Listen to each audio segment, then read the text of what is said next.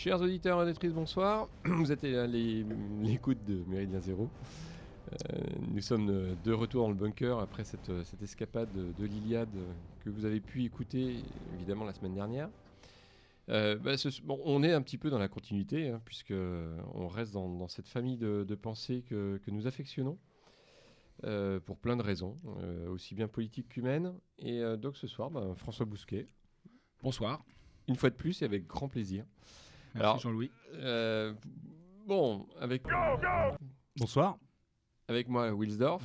Bonsoir aussi. Il y a un problème de dédoublement de personnalité. C'est ça, là. Ouais. Il y a des jours c'est plus facile que d'autres. Et euh, pour, euh, bah, pour, pour cette, euh, cette pour cette activité éditoriale que, que François, que François nous, nous propose, je crois qu'il n'y a, pas- il y a pas six mois en fait qui s'écoulent sans qu'on ait un, un livre de, de toi. Donc, euh, Ouais, t- tous les ans. Tous ouais. les ans. Ouais, ouais.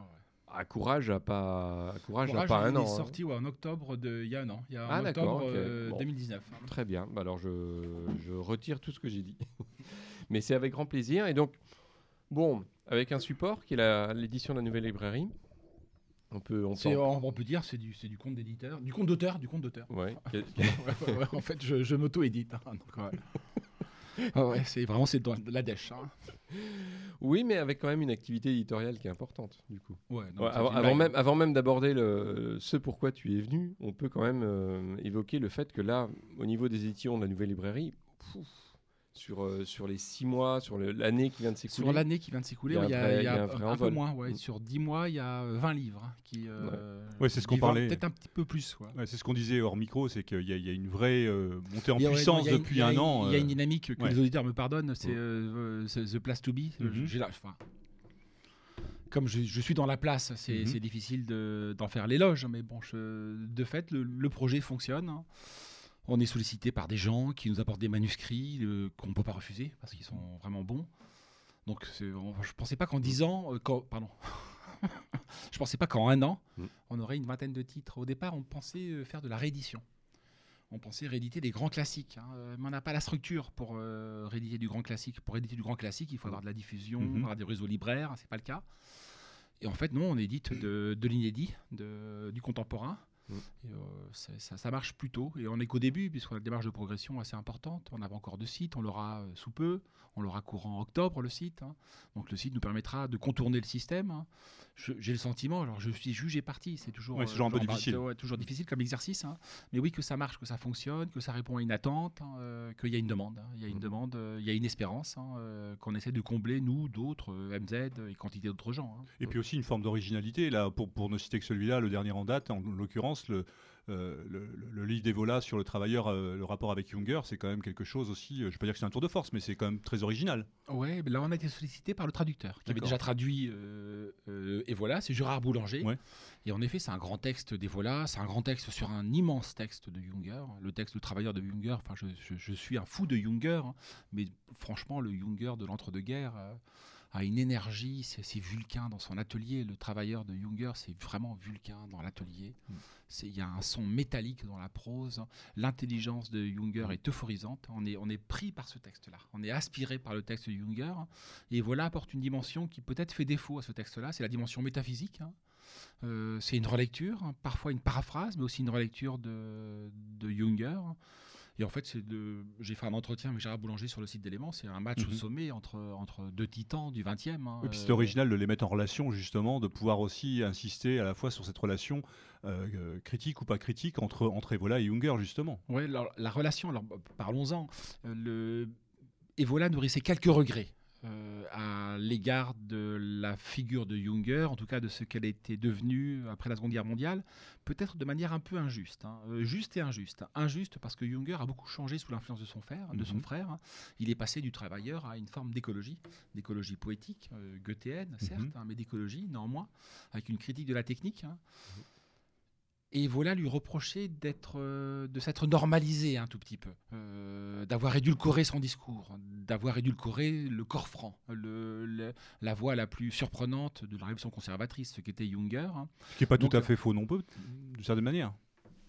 C'est les métamorphoses de l'écrivain. Oui, oui, oui. C'est la, la chrysalide, après tout, euh, en termes de niveau de langue, le second Junger est somptueux, Mm. d'une autre nature. Alors, il est beaucoup plus lyrique, hein, alors que le premier Junger était épique. hein. C'est les orages d'acier, et puis, euh, je le redis, avec une dimension métallique hein, dans, euh, dans le chant épique qui était le sien, donc qui était totalement inédite. hein. C'est que les orages d'acier, on les, on les prend sur soi. Le travailleur, c'est la même chose. Le travailleur avec une dimension presque supérieure, une dimension philosophique hein, qui est absente de- du Junger euh, militaire, de, qui sort de la Première Guerre mondiale. Mais le Junger d'après-guerre, c'est euh, le, le- Oui, la, métamorphose, on, on la sent dès les journaux, dès les journaux de la Les- Seconde les Guerre mondiale. journaux de la Seconde Guerre Euh, mondiale, On, hein. on sent que c'est, on est, on est plus sur il- les journaux de la première. ça, il on bascule, pas sur. Il y a, il y a un coche- alors, il- pour Junger, il y a un péché impardonnable que commettent les nazis. C'est le péché de vulgarité. Mm. C'est, pour lui, c'est un péché contre l'esprit. Ça apparaît moi, de manière très claire dans, dans le journal. Alors vous me direz, il y a beaucoup de différences hein, en fait entre les révolutionnaires conservateurs euh, et, les, euh, et ce que va devenir le, le nazisme. hein. Beaucoup regardés à l'est, d'autres à l'ouest. hein. Mais chez Junger, il y a vraiment presque le, il est dévoré par l'esthétique, Junger. Donc Mhm. euh, c'est pas un philosophe. Il y a une forme d'aristocratie chez. L'aristocratisme, euh, la noblesse. Il y a des scènes dans le journal. Alors évidemment, elles, elles peuvent heurter les, les gens qui se sont fixés sur le premier Junger. hein. Mm, mm, mm. Euh, mais il y a une scène dans le, sec- dans le journal de Junger où euh, Junger sort d'un mess d'officier ou de je ne, sais, je ne sais trop où et il tombe sur, euh, sur un juif à l'étoile jaune. hein. Et Junger, dans le journal, dit que. on n'est pas censé le croire quand il dit ça, après tout. Peut-être on peut penser, c'est ce que. Et voilà, par moment, pense. Hein, qu'il cherche à se, euh, à se racheter une bonne conscience hein, dans le forme de normalisation. de, de normalisation. de- Et il, voit- il rencontre un juif avec l'étoile jaune. Et Junger se découvre. Et le salue, chapeau à la main. On n'est pas censé le croire. Or, il se trouve qu'un demi-siècle après, le, le juif en question s'est reconnu, a lu le journal de Junger et s'est reconnu. Euh, il- vraiment, il était heurté par une forme de vulgarité euh, qui est propre à l'ère des masses. hein. Elle n'est pas propre au nazisme, hein, elle est propre à l'ère des masses. hein. Donc, on- pff, après tout, les- je, je conçois les reproches de, d'Evola. Parce que, comme Evola, ma fascination va au travailleur. Mhm. Le travailleur, je le redis, je, le dis aux auditeurs, achetez ce texte, il a été réédité, il est en pochothèque. hein. Euh, c'est, un poème qui euh, contagieux. C'est un poème du travail, de la force. hein. Un peu impersonnel, certes. hein. Mais l'intelligence et la langue de Junger s'y déploient dans un registre épique, euh, inédit, puisqu'il s'applique à la machine, à l'ère de la technique. Contre Heidegger, contre, contre le second Junger, certes, contre son frère, Friedrich Georg Junger. Mais c'est un texte immense. hein, euh, et qu'Evola, qui, euh, bah, qui, a évidemment produit sur Evola la, la commotion qu'il a pu produire sur tous ses lecteurs. Parce que souvent, Evola, on le rapproche plus facilement de Guénon ou de Eliade, et là, tout d'un coup, sur, par rapport à Junger, il y a quand même une forme d'originalité. Ça, mérite que- Ouais. ça méritait quand même de remettre, euh, enfin, de remettre en avant cette relation-là et cette critique-là, enfin, critique, euh, en tout cas, cette analyse-là. Et de la- de la- une des fonctions de la nouvelle librairie a été précisément d'accueillir cette sorte de texte hein, euh, qui nous a été apporté. Moi, on m'a présenté Gérard Boulanger, euh, qui a écrit dans Totalité, qui, euh, qui est un évolien euh, très fin. Ouais. Et de- en quelques mois, on a pu monter ce livre. C'est une des forces de, de cette structure. C'est qu'on a sorti, par exemple, on a sorti Le banquier des Soudards. hein. On l'a sorti en 10 jours. Je pense que, alors là, toute prétention mise à part, hein, on est le seul éditeur en France à pouvoir sortir un bouquin en 10 jours. Ouais. Ouais. Parce qu'on n'a pas d'office, parce qu'on n'a pas de euh, notre, on n'a pas de diffuseur distributeur. hein. Donc on a les coups des franches. On a une très grande souplesse de fonctionnement, ce qui, euh, ce qui séduit, semble-t-il. Le banquet des Soudards de Bernard Lugan, Ouais. euh, qui est également donc, disponible à la Nouvelle Librairie, Ouais, bien voilà, sûr. ouais, ouais. Et tu parlais tout de, de- de- de- de cette révolution conservatrice quand même qui est chère à nos cœurs, qui était une pépinière d'une richesse euh, intellectuelle euh, et politique euh, extraordinaire. Et euh, il, il est nécessaire de signaler que le 14 novembre à la Maison de la Chimie aura lieu euh, donc euh, le colloque, enfin le Ah colloque, ouais. le- le- le- entre Junger et Schmitt, une passion française qui est organisée par la revue Éléments. Voilà, parce Mhm. que la revue Éléments et les éditions Pierre-Guillaume de Roux, Mhm. Pas la Nouvelle Librairie, mais Pierre-Guillaume de Roux sortent euh, le 7 octobre hein, la correspondance euh, très volumineuse entre Schmitt et Junger. Je ne l'ai pas encore lu, mais je, je me réjouis à l'idée de la lire. Ils ont fait un colloque dans la foulée. Ce sera l'occasion pour nous, à Nouvelle Librairie, de sortir du Julien Freund, de, de sortir du Jean Co. Euh, donc là, pour le coup, de la réédition, certes, hein, mais de textes qu'on ne trouve pas depuis très longtemps. Et on attend beaucoup de, de ce colloque. hein. Euh, moi, j'attends beaucoup de la lecture, en Bien fait, sûr. hein, de- que je ne l'ai pas encore lu, hein, euh, euh, Schmitt-Junger. hein, Ouais. Pour voir la confrontation de deux intelligences assez différentes. hein. D'accord. Bon, en espérant que, en espérant qu'on puisse le tenir, enfin que vous puissiez le tenir. Mais on verra. Mais ton, ton lapsus de, de 10 ans est, est intéressant parce qu'en effet, oui, c'est un lapsus, mais il est intéressant parce qu'en effet, c'est- ça fait un bout de temps qu'on n'avait pas eu cette, euh, ce- cette force de frappe là éditoriale. Ce, foison- ce foisonnement. Voilà. ouais. Euh, on, on a, on a des, il y, a- il y a des maisons euh, d'édition amies, euh, mais qui pour plein de raisons ont une peut-être une dynamique qui est moindre parce qu'en effet il n'y a pas, il a pas cette ce soutien, enfin ce socle humain euh, qui, qui est porté et qui porte la, la- la nouvelle, li- la nouvelle librairie. Et donc, bah, en effet, oui, les 10 ans, je pense que tu, le lapsus est, Ouais. est correct. ouais. Merci, merci à toi. Euh, c'est adossé à éléments. Donc évidemment, il y a éléments, Ouais. c'est euh, central puisque c'est éléments qui porte le projet. Enfin, euh, Mhm. même si ça n'est pas tout à fait élément, puisque le souci de la librairie, c'est de désenclaver justement, euh, d'accueillir d'autres voix que celle d'éléments, qui est la mienne. hein. Euh. Il y a Iliade, l'Institut Iliade, hein, Mhm. euh, qui, euh, qui apporte une dynamique. L'Institut Iliade, c'est euh, un colloque annuel de 1000 personnes. Le colloque euh, que- auquel vous étiez, c'était pas 1000 personnes parce qu'il y avait le confinement, donc Mhm. des, des mesures sanitaires qui imposaient la distanciation sociale, mais c'était quand même c'était énorme. Je- je- on n'était pas loin de 1000, à mon avis. Je mets, enfin bon, qu'importe. Oui, oui, J'ai pas de chiffres. hein. Euh, Aujourd'hui, c'est aussi l'OGIM, l'Observatoire du journalisme. hein. Mhm. Donc, le- la nouvelle librairie, par définition, enfin, c'était le projet initial et ça le demeure. hein. C'était un- nous, le souci qui nous a animés, c'est un projet communautaire, amical, associatif. hein. C'était de nous réimplanter au quartier latin. J'ai euh, souvent l'occasion de, de parler sur ce sujet-là, mais pour nous, c'était central. Nous avions Mhm. déserté depuis 50 ans, depuis la table ronde. hein. On avait déserté le quartier latin. Mhm. Il y a eu des librairies assez importantes, euh, puisque les lieux dans lesquels nous sommes installés, c'était les anciennes librairies nationales. D'action française, hein, dirigées par Georges Valois, entre autres. hein. Ah oui, quand. Donc, oui, il y a- il y, a Mhm. 100 ans, nous étions très présents dans ce quartier. Ouais. Nous l'avons été euh, pendant la guerre. hein. La guerre a été, euh, 44 a été euh, le- une première euh, rupture. dans- mais la vraie rupture, c'est 68. hein. Ouais. La table ronde, la revue, c'est les éditions de table ronde de l'Odenbach. donc, ça Ouais. veut dire l'école des hussards, toute une école littéraire, beaucoup de revues associées étaient dans le quartier latin. Or, nous l'avons déserté. Et je crois que Il l'univers que nous il représentons. restait l'âge d'homme, mais l'âge d'homme est pas. Mais l'âge d'homme était, Voilà. était beaucoup moins politique. Ouais. hein. Euh, J'ai travaillé Mhm. à l'âge d'homme pendant Mm. 7 ans avec Vladimir Dmitrievitch, qui était un homme génial. hein. Mais c'était euh, c'était l'univers des dissidents. Ouais. C'était euh, l'autre Europe, hein, l'Europe de l'Est, hein, Mm. euh, la grande littérature polonaise, russe, euh, serbe, euh, etc. euh, qui a été renvoyé vers la droite. Dimitri était un homme de droite, fonda- euh, fondamentalement. je veux dire, euh, euh, chrétien orthodoxe, hein, Mm. euh, possédé par le Christ. Il était, cet homme-là était possédé par le Christ, hein, presque de manière mimétique. hein. Mm. Son univers mental était, euh, c'était, il était apatride, il avait été chassé de Yougoslavie. Par les, les jeunes ne se rendent pas compte ce qu'a été cette époque-là. Euh, vous aviez une propriété de, je sais pas, vous aviez, une- vous aviez une- un appartement, vous aviez une maison, vous aviez euh, 100 hectares de forêt. Bah, du jour au lendemain, l'État nationalisait tout. Il n'y avait plus rien. Donc le- la seule issue, c'est partir, fuir. Pour ceux qui pouvaient partir, les autres finissaient en camp. Il avait créé cette maison, l'âge d'homme. Alors évidemment, il était de droite, mais il était, lui était possédé par la littérature, par le Christ, par euh, fondamentalement pas par la politique. hein. Et le fait que la Yougoslavie a éclaté l'a renvoyé. Il est devenu de droite. C'est comme le disait Julien Freund. hein. Mm. En fait, c'est l'adversaire qui fait de vous Oui, ce que oui, vous êtes. hein, sur, euh, grand classique. Et l'adversaire a fait que euh, les éditions L'âge d'homme sont devenues une maison de droite, sinon d'extrême droite. hein. Mm. Ce qu'elle n'était pas fondamentalement. Mm. Mais parce qu'elle avait choisi les Serbes euh, la- Mhm. plutôt que les Croates ou plutôt que les musulmans bosniaques. Elle a été renvoyée dans le quartier des lépreux, dans le pavillon des cancéreux, comme disait Solzhenitsyn. Oui. Ouais. Donc, euh, vrai, bon, bah, et le fait, donc le fait, ça- je- je- Mm. le fait que nous soyons revenus dans ce quartier latin, Mm. normaliser, on veut surtout pas se normaliser. euh, je veux dire, on veut maintenir une stratégie d'attention avec notre Mm. adversaire, les antifas, le gauchisme culturel. hein. Pour autant, c'est installé. Les- je crois que les gens fondamentalement préfèrent venir dans une librairie euh, rue Médicis avec un trottoir large face à la fontaine euh, Médicis, magnifique, face au jardin du Luxembourg entre le Panthéon et le Sénat, plutôt que d'aller dans une cave. Moi, j'ai toujours Ouais, été chercher dans, des- dans des caves. hein. Ouais. Là, tout d'un coup, je, vais, euh, je ne vais plus dans une cave. hein. Donc ça veut dire que je, bah, je sors des catacombes. Ouais. Je- Et ça a participé grandement euh, de la réussite de la librairie. Ouais. Oui, parce que quand on regarde sur ces 20 dernières années, c'est vrai que les...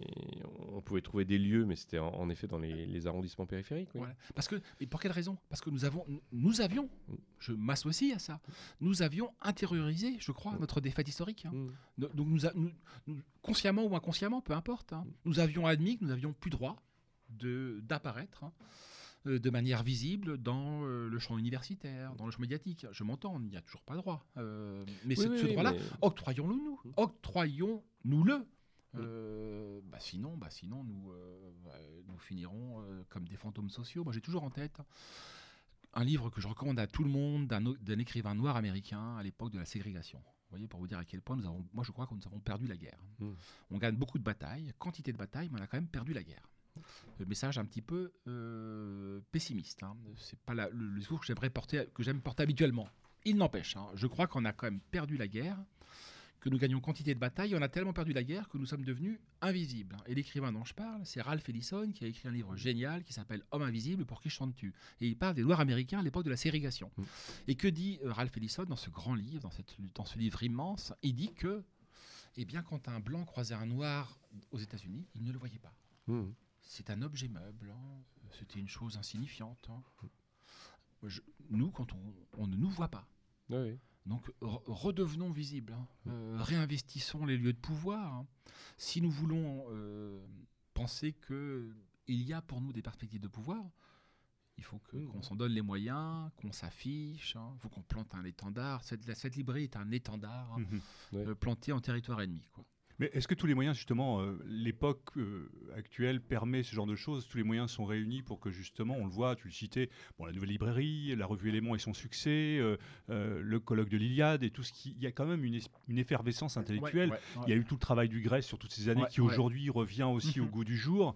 Donc toutes ces banderies qui ont été plantées aujourd'hui n'ont pas, n'ont pas été faites en vain Non, et exact, permettent aujourd'hui de faire le constat que tu fais aussi, parce, et la volonté aussi, et puis une certaine forme de jeunesse. On faisait ce constat-là aussi Mhm. tout à l'heure, le colloque de l'Iliade, impressionné, nous qui sommes des cinquantenaires, de voir euh, dans les travées de la maison de la chimie énormément de jeunes. Ouais, des visages de 20 ans, 30 ans, euh, avec une mixité, la seule mixité réelle, hein, pas la mixité sociale. hein. Elle n'est pas réelle, cette mixité, sauf en village, sauf dans la ruralité profonde. hein. Une mixité, c'est-à-dire beaucoup, de- beaucoup de femmes. Oui. Beaucoup de femmes. Je- je- je- moi, je suis sidéré par le, ce colloque Iliade, par sa réussite. hein. Ça veut dire que, donc, moi, j'entends depuis, je- j'écris dans Éléments depuis maintenant 25 ans. Je suis euh, hors Alain de Benoît, hors Michel Marmin, hors Jean-François Gauthier et Ludo Maubreuil- Ludovic Maubreuil. hein.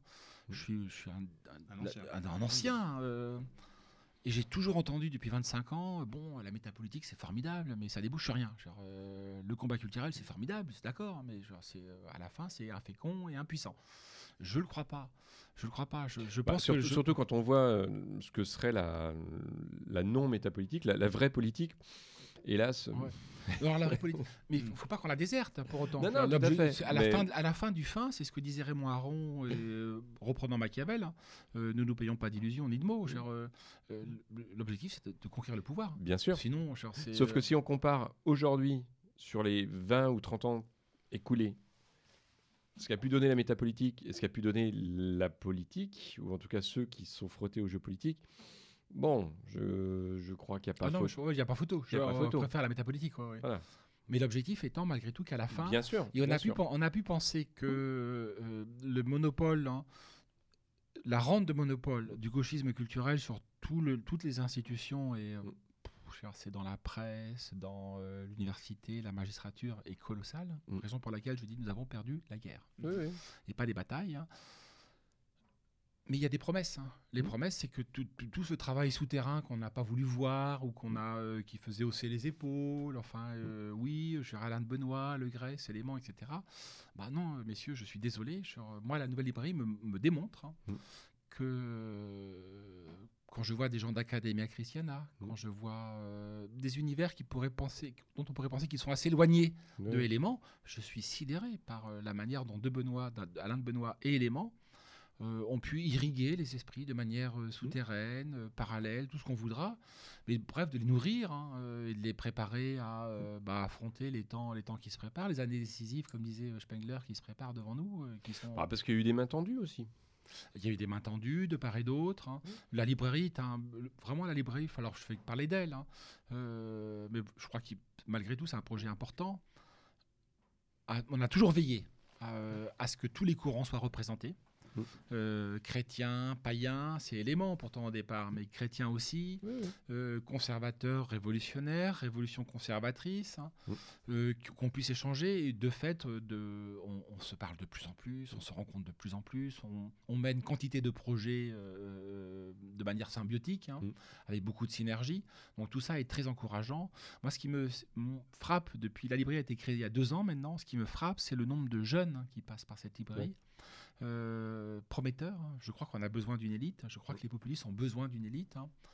Et peut-être que cette élite-là est euh, en train de se constituer, de se cristalliser euh, dans les écoles sans qu'on le. Oui. Une jeunesse qui est beaucoup plus désinhibée que nos générations ne l'étaient, pas nous, mais nos générations, Oui, euh, qui ont un, ra- un rapport à l'immigration beaucoup plus clair, hein, Mm, mm. sans, euh, sans périphrase, euh, on, on dit les choses comme elles sont. Mm. Donc moi, je fonde beaucoup d'espoir sur... euh, alors, je, je nuance le constat que je faisais, qui était donc, on a perdu la guerre, hein, Mm. tout en gagnant des batailles, certes. hein. Euh, beaucoup d'indices hein, nous montrent que des perspectives peut-être plus... euh, Mm. plus positives se présentent à nous, Ouais, ouais. en dépit d'un contexte migratoire qui, euh, qui, s'emballe, euh, en dépit d'une crise, c'est- d'une crise bon. Euh, euh, d'un modèle de société Mm, mm. euh, qui devient de plus en plus euh, frappant. En dépit de tout ça, je- moi, je fonde beaucoup d'espoir sur cette jeunesse. Alors, en dépit ou peut-être à cause d'eux aussi. hein. Je- le, Ouais, le- temps, ouais. le, le temps, le, temps, euh, le temps passe plus vite et euh, il, euh, il accélère aussi peut-être en effet la, La prise de conscience, ouais, ouais. et la cristallisation de courants de pensée. Alors peut-être qu'on se, qu'on s'illusionne, hein, mais je, je crois pas. Je euh, par exemple, pour parler de moi, euh, j'ai jamais été un bon élève. J'ai fait des études de lettres par défaut parce Mhm. qu'on pouvait lire en lettres en fait. Euh, à Oui. l'é- Quand je faisais des études, c'était les années, fin des années 80. On, on- on avait des examens, je veux dire, mais euh, on, on les passait le doigt dans le nez parce que c'est- c'était, c'était pas exigeant.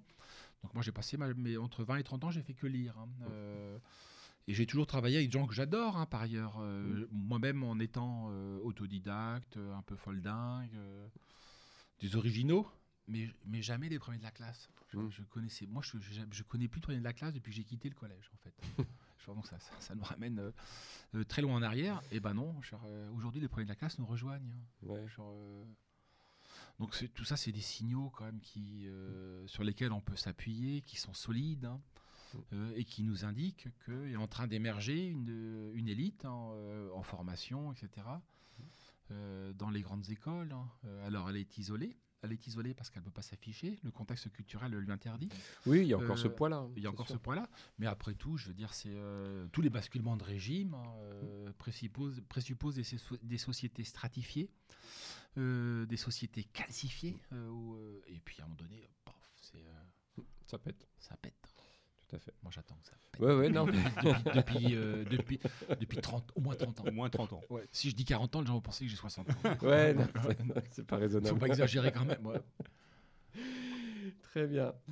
Eh Ben, on va passer sur, euh, bah, sur le, le- le- le bébé, sur le, le- le dernier né. Donc, euh, le, le, li- le- le titre est. Dans, dans une première approche, le titre est quand même relativement obscur. euh, Biopolitique du coronavirus. Donc, télétravail, famille, patrie. On se dit, bon, qu'est-ce que. Coura- Le- le- coura- le- le le- titre Courage était très clair. De quoi il cause hein. voilà, c'est ça. Le, courage, c'était, on, Ouais. on- on voyait tout de suite sur quoi tu partais. Là, c'est vrai que j'ai reçu le livre, euh, j'ai regardé, mais je dis, Hum, qu'est-ce que... De quoi il cause ouais. Voilà, sur quoi il s'engage, en ayant l'impression que tu étais un petit peu peut-être loin de ton, ton cœur de Cœur de cible. cœur de cible, de métier, de- d'écriture, de, tout ce qu'on veut. Bon. Et puis ensuite, bah, dès l'intro, les, les choses sont relativement limpides. Déjà, on est sur un objet qui, pour toi, est quand même relativement non identifié, dans le sens où c'est pas un livre, c'est une, compilation. C'est une- alors ouais, c'est un recueil de chroniques. Mm. hein. Sur le blog élément. Sur le blog, ouais, mais alors, Mhm. c'est un site, ouais, sur le site Élément désormais. sur le site ouais, des sur le- Éléments, désormais ouais. c'est le site, mais c'est- c'est récent, c'est vieux de, de six mois le site. hein.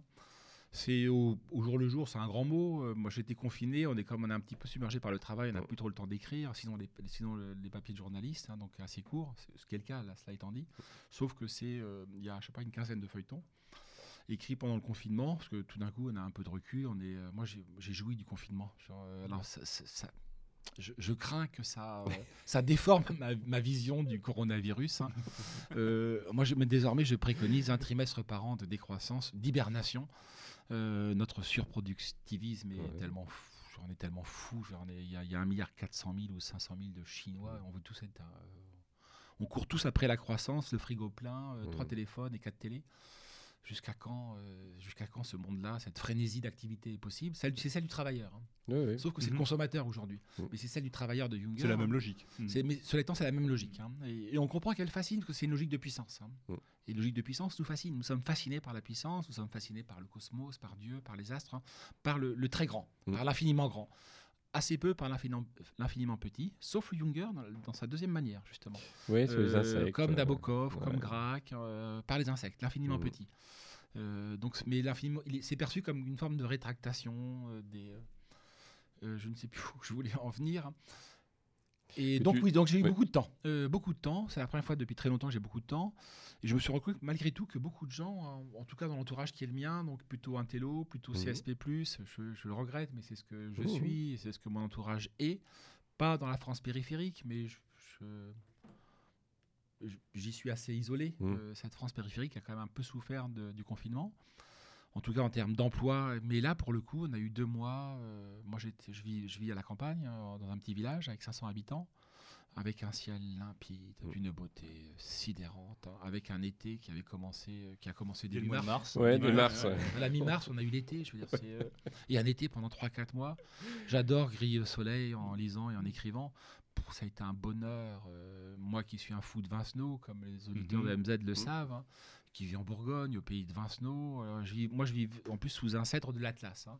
Et Vincenot, qui était un grand identitaire, hein, il faut le dire, ça, c'est un grand identitaire qui a été fasciné par le Maroc. hein. Mhm. Euh, il a écrit un livre génial sur le sang de l'Atlas. Et le sang de l'Atlas, où il célèbre l'identité arabe, hein, Mhm. euh, marocaine. hein. L'identité Ah non, mais quand des on aime- autres, Ouais. chez Voilà, les autres. hein, quand voilà, on aime l'identité, euh, On l'aime chez les autres, Tout voilà, à fait. Et moi, j'ai vécu pendant deux mois mon confinement sous un, euh, ben, sous un cèdre de l'Atlas. euh, oh, quel bonheur, mon Dieu. je suis, euh, qui- moi qui suis décroissant Mhm. et qui a du, on a du mal à imposer ce terme de décroissance, mais je pense que, je- alors je- c'est prétentieux, mais euh, maintenant ma formule sur la décroissance, c'est que c'est le, le stoïcisme de notre temps. Mhm. Euh, et que les gens qui ont une tentation stoïcienne hein, euh, de sagesse, alors évidemment elle vient euh, en vieillissant, certes, euh, les jeunes sont fougueux et ont beaucoup d'énergie, de testostérone qui demandent à être dépensés, donc les logiques sont plus guerrières. hein, euh, Mm. Mais bon, j'ai 50 ans. Non, mais c'est un passage obligé aussi de la jeunesse, probablement. Ouais, ouais, Ouais, donc c'est... euh, comment ça s'appelle? Moi j'ai l'andropause. alors. Alors, pitié. peut-être peut- peut- peut- peut-être que, peut que le- la décroissance, c'est. euh, non, je blague. hein. Euh, mais on a besoin de décroissance, on a besoin de sagesse, on a besoin de, de durabilité, on a besoin Mais de, la de décroissance se poser, de se... Et le, le confinement nous a permis. Moi, je, je regrette qu'on pose pas aux gens le- la, la question de- du sens de leur vie, du sens de leur Mhm. travail, du sens de leurs vacances. hein. Justement, Euh, on tout, ça n'a aucun sens. Non, la, puis on la fait en- plupart des boulots n'ont pas de sens. hein, Et genre. puis on fait en sorte qu'ils se la posent pas cette question. Voilà, ne- ne vous la posez jamais. Continuez de consommer. quoi. Commencez à ré- C'est comme à l'armée, Voilà, hein, quand tu voilà. commences à réfléchir, tu commences à désobéir. T'es mort, t'es mort, t'es mort. Mm. Donc, de- continuez les gars, consommez jusqu'à la fin des temps, soyez un agent d'assurance. euh, ou je m'en fous, je dis agent d'assurance, peu importe, journaliste. hein. Euh, ne, ne critiquez pas le monde qui est le vôtre. Non, là, pendant deux mois, on a eu l'occasion de s'interroger sur Mm. le sens de la vie. On a eu l'occasion de s'interroger sur le sens de nos lectures. Euh, on a eu l'occasion de nous interroger sur le sens des émissions de télévision qu'on regarde. Euh, Est-ce que Cyril Hanouna est si important que ça? Non, non, c'est pas important. Je veux dire, est-ce que Marc Lévy est un grand écrivain? Franchement, au bout de deux mois de confinement, c'est- on- on- personne ne peut dire ça. Poser la question, On- c'est y répondre. Voilà, c'est voilà, exact. On, peut le dire dans le métro. Ouais, ouais. Mais c'est pas possible. Euh, là, on doit reprendre Balzac. Moi, je suis un littéraire, donc je parle de- des choses qui me, sont, qui me tiennent à cœur. Donc, on a eu deux mois pour se poser. Et Bruno Latour posait la question suivante c'est euh, demander aux Français euh, ce qu'ils ont gagné et perdu avec le confinement. Qu'ils- Qu'est-ce qu'ils regrettent et qu'est-ce qu'ils regrettent pas au bout de Mm. deux mois de confinement? Est-ce qu'ils regrettent leur travail ou ils ne le regrettent pas? Est-ce qu'ils regrettent leur, ville, leur vie à la ville ou pas? Euh, Et franchement, enfin, pour ce qui me concerne, hein, euh, j'ai la chance d'être journaliste, hein, j'ai la chance d'être libraire, d'être éditeur, donc de faire euh, des choses qui me tiennent à cœur Mhm. et sous, sous mon nom. Donc depuis, euh, depuis que je, je travaille de manière Mhm. professionnelle, j'ai fait en sorte que ce soit comme ça, parce que sinon j'étouffe, sinon je, si je dois me cacher, j'étouffe, je, je deviens malade, je deviens nerveux. Et euh, est-ce que, les gens n'ont pas la même envie que moi? Euh, Est-ce que, fr- franchement, je- moi je, je parle dans le bouquin de, de David Graeber, qui est un, euh, qui est un marxiste. euh, Qui est décédé un il y a grand pas très bourgeois. Il est décédé il y a pas très longtemps. Ah, Si je, je savais pas. sais pas, non Il me Ah, semblait. non. Il me semblait, non Ah ok, alors j'ai raté. le- ouais. Je, je. Mais il a écrit un livre sur les bullshit jobs. hein, Mhm. euh, Et lui-même est prof à la Business School of Economics euh, de, de Londres, hein, qui est une des plus grandes, sinon la plus grande école mondiale, qui, qui, qui truste le- le- toujours les, les principaux classements des Ouais. palmarès. hein. Et il a écrit un livre sur les bullshit jobs où il montre que en- aux États-Unis et en Angleterre, à ses yeux, alors évidemment c'est une enquête un petit peu euh, approximative avec, sur des échantillons euh, scientifiquement pas rigoureux, mais qu'importe, hein, euh, il montre que 40% des, des métiers n'ont aucun sens. hein. D'où euh, d'où les burn-out, euh, euh, d'où les, les mecs qui décrochent. Euh, Qu'est-ce que je fais devant mon ordinateur? Alors certes, je suis très bien payé, mais pour, pour faire quoi? Genre, euh, pour, pour vendre euh, de- des fixes chaussettes hein? Je- je- c'est- Est-ce que c'est- le sens de la vie et la formule des 68 heures est assez bonne Je veux dire, on, on perd notre vie à la gagner. Et on la perd de plus en plus à la gagner. Pendant deux mois, raison pour laquelle, moi, je, le confinement a été une bénédiction. Euh, pendant deux mois, les, les gens ont pu se dire, mais est-ce que ce que je fais a du sens hein? 20% des Parisiens, les plus riches, certes, hein, euh, ont décampé en province. hein. Mhm. Beaucoup ont du mal à revenir.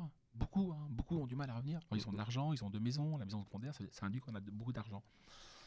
Euh, les pauvres. Après, les après, pauvres- on est les champions du monde de la résidence secondaire. hein. Un million Ouais. de résidences secondaires. Ouais. Enfin, on est, on est le pays au monde, Le pays au où, monde, où il y en a plus. ouais, hein, ouais. c'est- Et- Mais on est le pays au monde où l'exode rural a été le plus tardif. hein. Oui. À niveau de développement égal. hein. On on le néglige, hein, mais par Mm. rapport donc, à l'Allemagne et l'Angleterre, l'Angleterre, le- l'exode rural, c'est 16e, 17e. hein. C'est, euh, L'Allemagne, c'est 18e, 19e. L'Allemagne, au 19e siècle, il y a déjà des propriétés agricoles immenses. La ferme des mille vaches, c'est, euh, pour nous qui nous heurte. En. Allemagne, c'est la norme. Aux. Pays-Bas, c'est la norme. Ouais. C'est euh, les grandes exploitations. Pour nous, non, c'est euh, l'exode rural. C'est, c'est 100 balles après la Deuxième Guerre mondiale. hein. Ouais. Donc on a un pays qui reste. c'est- très curieux pour un pays jacobin. Mm, mm. C'est, euh, on a un pays jacobin où Paris a tout absorbé. Paris est le désert français. Mm. Et il n'empêche, hein, on est le pays où. Comparons-nous à l'Angleterre. hein. Les footballeurs, le- les footeux le savent. hein. En Angleterre, il n'y a pas de club d'Auxerre. euh, Il n'y a, pas Le Mans. Le, Le Mans ne joue pas en première ligue hein, en Angleterre. C'est euh, des villes immenses. Euh, c'est l'équivalent de Toulouse, de Nice. Mm. hein. Non, nous, on a Auxerre parce que le- le- la province est restée, a perduré. On a, Mm, mm. le, le- le maintien, moi je suis fasciné, j'avais fait le dossier dans Éléments sur l'esprit gaulois, les Gaulois réfractaires, fasciné par nos deux événements nationaux. Moi, les, deux, les deux grandes messes nationales, Salon d'agriculture. Ouais. Moi, je sais pas, j'ai- j'y étais 20 fois, je crois. Oui, oui, non, non, quand j'étais c'est- gosse. Ouais, c'est prodigieux. Ouais, ouais. Et le Tour de France. Mm. Genre, euh, donc ça veut dire qu'on est attaché à nos régions. euh, Peut-être qu'on est attaché parce que précisément euh, Paris les a, euh, a Oui, oui, il cherché y à avait les- ce lien. Oui, puis il y avait ce lien Ouais. qui restait dans toutes les familles. Il y avait encore ce, Oui, une forme de tradition, ce de lien avec nostalgie. quelqu'un euh, voilà, ouais, qui, était, ouais, qui était ouais. en province. Euh, bon, vu la- le changement de population, Ouais. c'est- c'est plus- Ouais. c'est devenu plus compliqué à, à Ouais. définir comme ça, Ouais. mais. Ouais, Voilà. Non, mais non, je sais pas, je sais, je sais pas si les élevages de dromadaires et de, ouais, ouais, fonctionneront. Cela étant, moi je suis Rouergat d'origine, euh, bourguignon d'adoption. Et euh, Rouergat d'origine, dans le sud Rouergue, il y, a- il y a des paysages qui pourraient euh, peur. accueillir, ouais, acc- ouais. accueillir malheureusement, je, le- je le crains, à regret bien Ah sûr, ouais, mais euh, chèvres, moutons et, et autres. hein. Mais j'ai eu peur, j'ai écouté dans le sud Rouergue, il y a des, élevages de chameaux. Putain, Il y a des oasis ça- et il y a- oh, on cultive les dates. Oh, ça- ça- ça- ça- ça- Au rythme où vont les choses, ça, va venir. hein. Mais ça va peut-être pas tarder. Si- Mais si, tu parlais de euh, décroissance tout à l'heure, de la décroissance comme un art de vivre ou la décroissance comme une idéologie politique à, la, à la Illich ou Les euh, deux. Charbonneau et les, autres deux- les deux, vraiment les deux. euh, moi, c'est deux Benoît et mon épouse hein, euh, qui m'ont converti à la décroissance. Ça remonte à, au do- premier dossier d'éléments qu'on a pu faire, donc de vieux de 15 ans hein, ou 15-20 ans, que, de, bon, que de Benoît a porté, a introduit dans le milieu. Mais par ma femme, j'étais déjà prédisposé à me familiariser avec cet univers-là. C'est la folie qui s'est emparée de notre monde. Euh, moi, je suis un fou, comme vous le savez, d'Albert Veil, euh, et donc euh, fou du Club de Rome, de la littérature produite par le Club de Rome, hein, qui nous alertait sur la possibilité d'une d'une fin du monde telle que nous la co- concevons depuis deux siècles. hein. Mm. À horizon de 2100, on a beaucoup critiqué le Club de Rome en disant que son catastrophisme était prématuré, que le pic pétrolier n'était pas atteint, etc. Oui, certes, mais le, le Club de Rome se contente de dire que la fin du monde sera c'est en 2100. Je Et puis- on a encore de la marge. hein. François, il n'y a, pas un des graphiques, enfin, il n'y a pas une des prospectives du Club de Rome. Le rapport Midos, c'est 72. Il Ouais. n'y a pas une des prospectives qui ne s'est pas avérée correcte ouais. Au niveau statistique. Alors, évidemment, avec des, des marges, mais des marges qui sont minimes. Globalement, les, le matériel intellectuel et statistique qui est élaboré, en effet, au début des années 70, dans l'orbite du Club de Rome, il s'est avéré fondé. C'est- Ouais, je- que les gens le lisent. hein, c'est le, ra- le rapport Midos. Ouais. euh, ils ont refait un rapport dans- passé le, le seuil de l'an 2000. Mhm. Je veux dire, que- comment pouvons-nous nous imaginer? Bah, C'est la logique du travailleur de, de Junger. Je veux dire, c'est, euh, sauf que le premier Junger est fasciné par ça. Mais moi aussi, ils ont un sens. Je, veux dire, on est je le redis, on est fasciné par la puissance. On est fasciné par la logique de puissance. hein. Ouais, c'est les fusées, de, que- c'est les fusées de Guillaume Fay. Ouais, ouais, le- Ou d'Albert Veil. Albert Veil Oui, était comme ça. Mais Albert Veil, de toute façon, il est le Guillaume Fay Mm. du roman. Parce que l'archéofuturisme, Mm. c'est l'altermonde. hein, pour ceux qui, euh, qui ont lu euh, ou l'un ou l'autre. hein. Il faut, on peut pas dire l'un sans l'autre. hein, Ils se ressemblent énormément. Mais co- comment s'imaginer, c'est euh, pour, pour te répondre, hein, comment s'imaginer qu'on est 7 milliards, 8 milliards, on sera 10 milliards Il n'y a pas de transition démographique en Afrique. Dire, arrêtons, de, arrêtons de délirer. On ne sait pas à 100 millions de près combien il y a de Chinois. Euh, on ne sait pas à 100 mi- 50 ou 100 millions de près combien il y a d'Indiens. Genre, arrêtons d'imaginer que le, le monde peut fonctionner sur la base de, du modèle du, de l'archétype du Californien ou du Saoudien, parce que c'est les mêmes, les mêmes niveaux de vie. Mmh. C'est pas possible. Il, nous- il nous faudrait 3 4 terres. Alors, on est entouré par des gens, on est- je- moi je le regrette, hein, je le regrette énormément, j'en parle dans le bouquin. Je trouve que la droite euh, française est de plus en plus colonisée par l'imaginaire des droites américaines, hein, Ouais. euh, qui sont donc hyper qui sont euh, pétrolières, euh, Mmh. euh, productivistes, c'est Sarah Palin, hein, les Mamas Grizzly, qui, qui, qui, qui- dont le slogan de campagne hein, était fort, fort, fort donc des pétroles offshore en profondeur. La droite ne s'assume qu'au prix de son reniement. Je- La droite ne s'assume qu'en étant devenue une nouvelle gauche en réalité. Ouais. Elle est devenue une gauche productiviste. hein, euh, Ap- euh, Après, post- dans, dans un pays qui est fasciné par les États-Unis, il suffit de voir vraiment le, le retentissement médiatique qu'a pu avoir l'histoire de la, la juge fédérale. Ouais. Oh, je- Est-ce que dans un pays qui est, qui est totalement colonisé intellectuellement par les États-Unis, est-ce qu'on peut imaginer que les, les droites soient finalement autrement euh, On pourrait l'espérer? Ouais, maintenant qu'elles sont plus droites. hein. Mais C'est non, autre- mais on est d'accord, voilà, elles Mais, sont euh, mutantes, hein. Euh, elles sont acculturées. Ouais. Elles ne, elles ne co- maîtrisent plus leurs fondamentaux. Elles Mhm. ne savent plus d'où elles viennent. hein. Ouais. Euh, et elles reprennent, elles reprennent les tea parties, elles reprennent même les logiques complotistes. hein. Je- Dans le livre, je, je prends mes distances avec le complotisme. Le Ah, je voulais commencer par ça. Ouais, ouais. pardon. Mais le complotisme est un mythe politique. Alors, en ce sens, il faut le défendre. hein. En tant que mythe politique, c'est un mythe mo- mobilisateur. Mm. Genre, euh, mais il n'empêche, euh, si, si on doit importer Canon hein, et la pédocriminalité, aux États-Unis, je veux dire, moi je suis heurté par la cancel culture, par euh, le débou- comme nous tous, on est tous heurtés par ça, par le déboulonnage des statuts, par la Mm. manière dont la gauche est en train d'hystériser le débat public. Mm. hein, euh, mais à droite, il se passe la même chose aux États-Unis. Euh, les États-Unis, aujourd'hui, ils sont convaincus, le, le Canon, en- entre autres, hein, que la- il y a, il y a une- il y a un État profond dominé par la pédocriminalité aux Mhm. États-Unis qui contrôle tout. Arrêtez les gars, oh, genre, euh, genre, euh, si moi on apporte ça en France, genre, là pour le coup je me réfugie euh, de, euh, au Mont Égual dans les Cévennes, je veux dire, Ouais, où, ouais. euh, où je vais, je vais, je- C'est magnifique d'ailleurs. euh, ouais, ouais, ouais. Bah, c'est pour ça qu'il l'a choisi. Mais, je- mais d- c'est-à-dire que je suis plus créature sociale. hein. Euh, je serai rattrapé par l'histoire. hein. Donc je- moi, c'est un, un grand regret. Je vis dans la périphérie. Alors, pour le, c'est plus le cas. Alors, il y a un changement dans la sociologie des prénoms, moi, qui me réjouit. Mais il y a encore deux à trois ans, la sociologie des prénoms dans la périphérie, c'était mais. Moi, je les connaissais pas les prénoms. Tu connais pas Kevin Les Brian, non, mais, les non, non, mais les Ryan, les Brian, les Kevin, c'est c'était il y a Brandon. 20 ans ça. Ouais. C'était il y, a, il y a eu un bouquin là, comment être. Oui, c'était dans les années, quat- euh, ouais. les années 90, à 90, l'époque de ouais. Beverly Hills. Voilà, maintenant, maintenant, c'est, maintenant, les prénoms sont. Après, ils ont été japonais, c'est des séries. Mais Dieu merci, a les prénoms euh, redeviennent français dans la, dans la France Je périphérique. suis hein, je trouve. désolé, je vais vous décevoir, messieurs, mais étant en contact un petit peu avec des, des jeunes gens et des jeunes filles de cet âge-là, je peux vous assurer que les Kevin, ça continue. Alors, ça a un peu Kevin, diminué, à la limite, ça peut avoir On a, on a basculé, celtique. on a basculé sur du, du, du Ryan, Ryan, euh, tout, mais les Ryan, ils sont toujours là. Promis, Bon, peut-être que j'ai, un effet d'optique. hein. Ouais. Euh, promis. mais oui, donc, ça ça veut dire que la culturation frappe toutes les populations. Mmh. toutes les catégories sociologiques d'une manière différente euh, pour les pauvres et pour les riches. Les riches, c'est les prénoms gothiques, médiévaux, euh, féodaux, etc. Pour autant, le mode de vie euh, et les, les gimmicks, hein, les réflexes politiques hein, Mm. sont apportés des États-Unis. Oui. Et les catégories populaires, c'est la même chose. hein.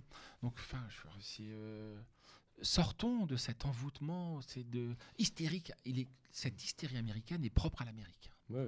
c'est cette montée aux extrêmes, hein, cette montée à la bêtise, hein, euh, euh, scande l'histoire américaine depuis trois siècles, hein, à travers des, à travers des, des- des réveils religieux. Elle n'est pas nouvelle. hein. Elle n'est pas nouvelle. Mm. dire. Bah, les sorcières de Salem. hein, Euh. Bah, Il y avait un article Ouais. chez Sputnik là justement sur l'influence des sectes évangéliques auprès de Trump, c'est hallucinant quoi. Ouais, je l'ai- incroyable. faut- à, à lire, je ne l'ai pas encore lu, Ouais, mais c'est- je vais.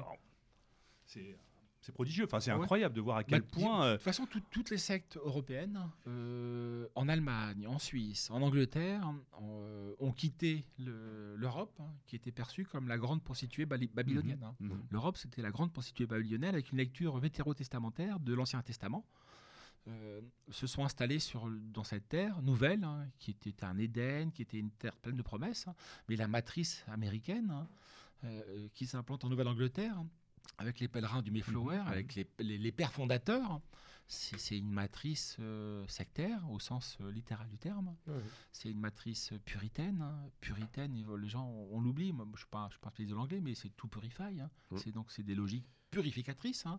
Pas de théâtre, pas de jeu. pas de jeu, c'est les Saoudiens. C'est, euh, Oui, en vis-à-vis, c'est la même chose. Pas, pas de musique, pas de plaisir. Bah, tout ce qui doit être Euh, de Dieu. euh, Non, puis cette dimension messianique, elle continue à irriguer la politique Et ouais, puis la- américaine. Ouais. Donc nous, on l'a subi. On l'a subi. Moi, je, moi c'est avec regret que je vois euh, les droites. le- après tout, la gauche, je m'en fous. C'est euh, Oui. c'est mon adversaire idéologique. Je n'ai pas de sympathie pour lui. Euh, parce restant de droite, hein, mais je- moi je regrette hein, de voir à quel point c'est un imaginaire américain, un complotisme américain, une vision de l'islam américaine, Américaine. hein, ouais. autrement dit néoconservatrice. Mm, mm.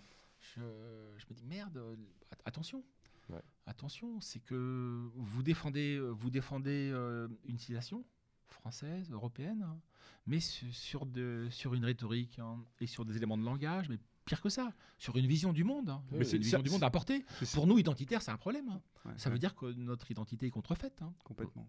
Ouais. Mais c'est Sarkozy qui a marqué beaucoup cette. Ouais, euh, ouais. Et aujourd'hui, on voit bien que cette droite euh, post-sarkozienne a énormément de mal à se remettre en question, à retrouver ses fondamentaux et à, et à exister euh, politiquement, justement. ouais. Elle est plus là. Elle, euh, elle a abandonné le champ culturel hein, Mhm. à d'autres. hein, euh, enfin, et encore, non, parce que elle a épousé le modèle américain. Mm. Moi, j'ai toujours en tête le mot de Besson sur, euh, sur Sarkozy. On l'a oublié parce que Besson a basculé dans l'autre bord. Sais à, à quel point ces gens-là sont, euh, sont ouais, politiquement flottants. Mais rappelez-vous le mot de Besson sur euh, Sarkozy, 2005-2006, donc, hein, un an avant la campagne. C'est un néoconservateur américain à passeport français. Euh, je ne sais pas si vous l'avez en tête ce mot. euh, Ouais. et on peut l'appliquer. Moi, je, je peux l'appliquer à beaucoup de gens que je côtoie. Mm. Euh, vous ne mesurez pas à quel point vous êtes devenu amnésique. hein. Vous ne mesurez pas à quel Mm. point vous, vous défendez une identité, mais une identité d'emprunt, euh, qui n'est pas la vôtre. hein. Si c'était la vôtre, vous la répudierez. Mm. Donc, le- moi, je reviens à la, à la phrase, c'est que vous, vous ne vous assumez, en tant que gens de droite, hein, qu'au prix d'un reniement. Puisque, précisément, la droite hein, s'était construite contre la droite authentique, la droite historique, la droite contre-révolutionnaire, la droite légitimiste. hein. Je suis fils de paysan, la droite agrarienne, hein, Mhm. qui, a eu une, qui a eu une importance colossale en France, fin 19e, début du 20e, qui va accoucher sur Vichy, entre autres, hein, Mhm. euh, et donc ça va la dévaloriser. Mais peu importe, il y aurait d'autres choses à dire sur Vichy. Eh bien, tout, cet, tout cet ethos-là, euh, vous le répudiez. Mhm. En, en vous ralliant euh, aussi bêtement, euh, par mimétisme, j'en sais rien, par, par phénomène grégaire, par haine du gauchisme.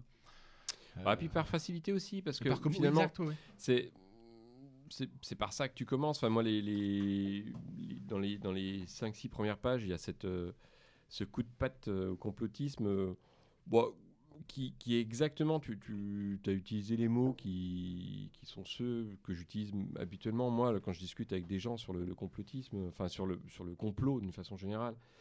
Euh, sur vraiment la, facilité qu'il y a à essayer en effet de, de prêter de l'intentionnalité là où, où généralement c'est de la compétence. Ouais, euh, très souvent, hein, c'est qu'on ne mesure pas à quel point le, ce que nous dit la crise du Covid en termes de pouvoir Mm. et de, de nos élites, hein, c'est qu'elles ne savent pas quoi faire, elles sont déroutées, euh, elles n'ont- elles n'ont pas été préparées mentalement Mm.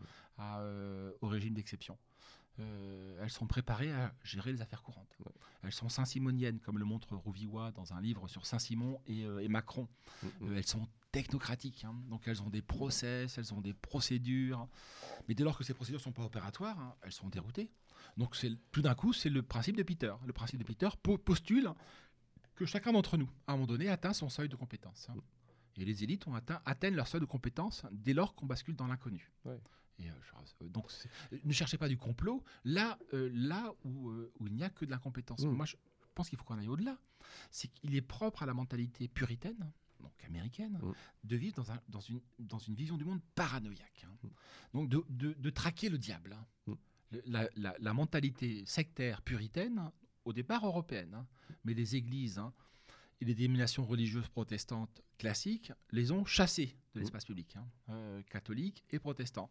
Donc ils vont trouver refuge aux États-Unis. Mais ils ont un schéma, une vision, une vision Ouais, du monde complètement paranoïde. Mm. Le, le diable est partout. Et moi, je, je reviens euh, au livre de Poliakov. Il reporte sur, le, sur les Juifs, le livre de Poliakov. hein. Mais le titre est génial. hein.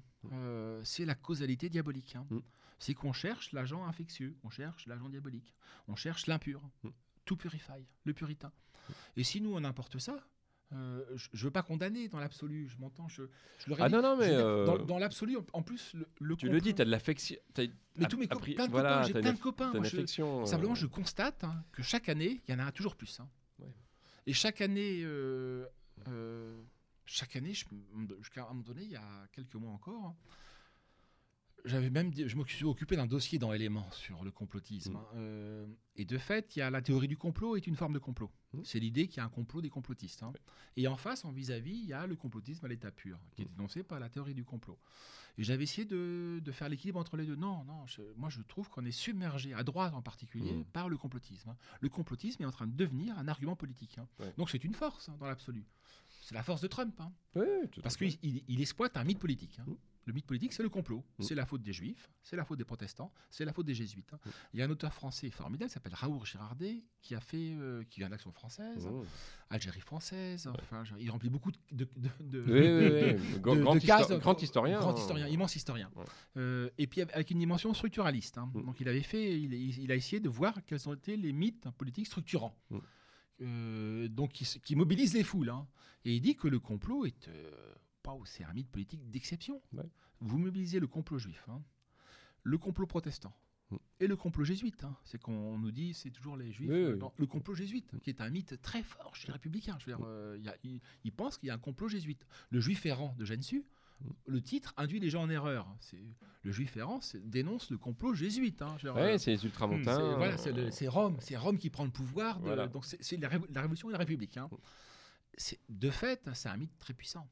On peut rajouter l'homme le- po- l'homme politique qui, s'en sert, euh, c'est un levier de pouvoir. Donc, dans ces- à, ce- à ça- à ce- je- à ce titre-là, on peut défendre le complot, si on- Ouais. dans une perspective de machiavélique hein, euh, ou d'opportunisme plutôt. Ouais, plutôt, ouais. Ouais, Ouais. ouais. Mais la liste peut être longue, le complot franc-maçon, Voilà, ouais. Ouais, ouais, c'est ça. Le- Mais ça, alors, ça nous empêche de comprendre le réel tel qu'il se manifeste à nous. Euh, ça nous empêche de penser les logiques impersonnelles. Euh, fondamentalement, je suis pas un fou de Karl Popper, mais euh, j'en parle parce que je, je me rends compte surtout chez les jeunes. hein. Euh, et donc, moi, je- à la librairie, on vit entouré de jeunes. hein. Donc, à quel point ça, ça a de plus en plus emprise. Et Popper fait une, démonte de manière scientifique le complot. Mm. C'est qu'il dit que y a du, le complot est partout. Mais le complot ne peut fonctionner dans un espace que dans un espace clos, que in vitro. Euh, in vivo, il ne fonctionne pas le complot, parce que le complot rencontre d'autres complots. Parce que le complot rencontre des interactions qui le dévident de sa trajectoire initiale. hein. Parce que le monde est complexe. hein. Et la, la réfutation de Popper du complot, elle a donc une réfutation rationnelle. hein. Elle est vraiment irréfutable, je trouve. Euh, alors, c'est un, un mot que je n'aurais pas employé pour Popper. Mais euh, elle, est, euh, elle est imparable. Ouais. Mais je- on s'égare avec le complot. On ne on, on peut pas penser le capitalisme à la lumière du complot. Je veux dire, c'est, Et on, on euh, ne peut quasiment rien penser. on peut pas penser, ouais, on, on- on peut pas. je on, on en revient au diable. On- comment est-ce que nous sommes en mesure de remplacer le diable? Est-ce que nous pouvons faire l'économie du diable? C'est ça, parce qu'on fait dans une logique d'un espèce de mal nécessaire, quelque Ouais, part. ouais, c'est ça. ouais. Ouais. et, et d'un mal. euh, euh, c'est-à-dire que, que je dis dans le bouquin, on a du mal à concevoir qu'il il y a des procès sans, sans sujet. On a du mal à concevoir qu'il y ait. Bah, regardez, on regarde la voûte céleste, on, on veut, on a besoin de penser qu'il y a quelqu'un derrière. hein. Ouais, Donc bien ça s'appelle l'intentionnalité. On a besoin de penser que derrière des logiques, hein, la logique du capital, c'est euh, le capital est abstrait. Alors certes, il y a des hommes, mais euh, ils sont substituables. hein. On a du mal à, à nous représenter qu'il n'y a, peut-être pas d'intentionnalité. Mm. On, a du mal, on a du mal à concevoir que peut-être il y a, je sais pas, 50 milliards d'univers ou 300 milliards. Peut-être que derrière, il n'y a personne. Bah, c'est la, c'est la, la petite Ouais. citation que tu fais de d'Ortega y Gasset. Mm. C'est on ne sait pas ce qui nous arrive. Voilà, c'est Et c'est ce qui- en fait, c'est notre problème. Voilà, C'est notre problème. ce C'est qui ce qui nous arrive. Voilà, c'est ce qui nous arrive, c'est qu'on ne sait pas ce qui nous arrive. hein. Voilà, et on, on est là-dessus, il y, a- il y a ce besoin-là. Mais bon, je vais renvoyer les auditeurs du coup à un autre entretien qu'on qu'on a pu faire. Alors au mois de juin, et euh, il m'excusera qu'on le diffuse seulement maintenant, donc de, de, de Piero San Giorgio, à un moment il dit, il y a- parce que tu en parles de ces process, il y a, des, protocoles pour toutes ces maladies infectieuses, en particulier pulmonaires, qui, existent depuis des années, des années, euh, qui existent pour la grippe, qui existent pour la...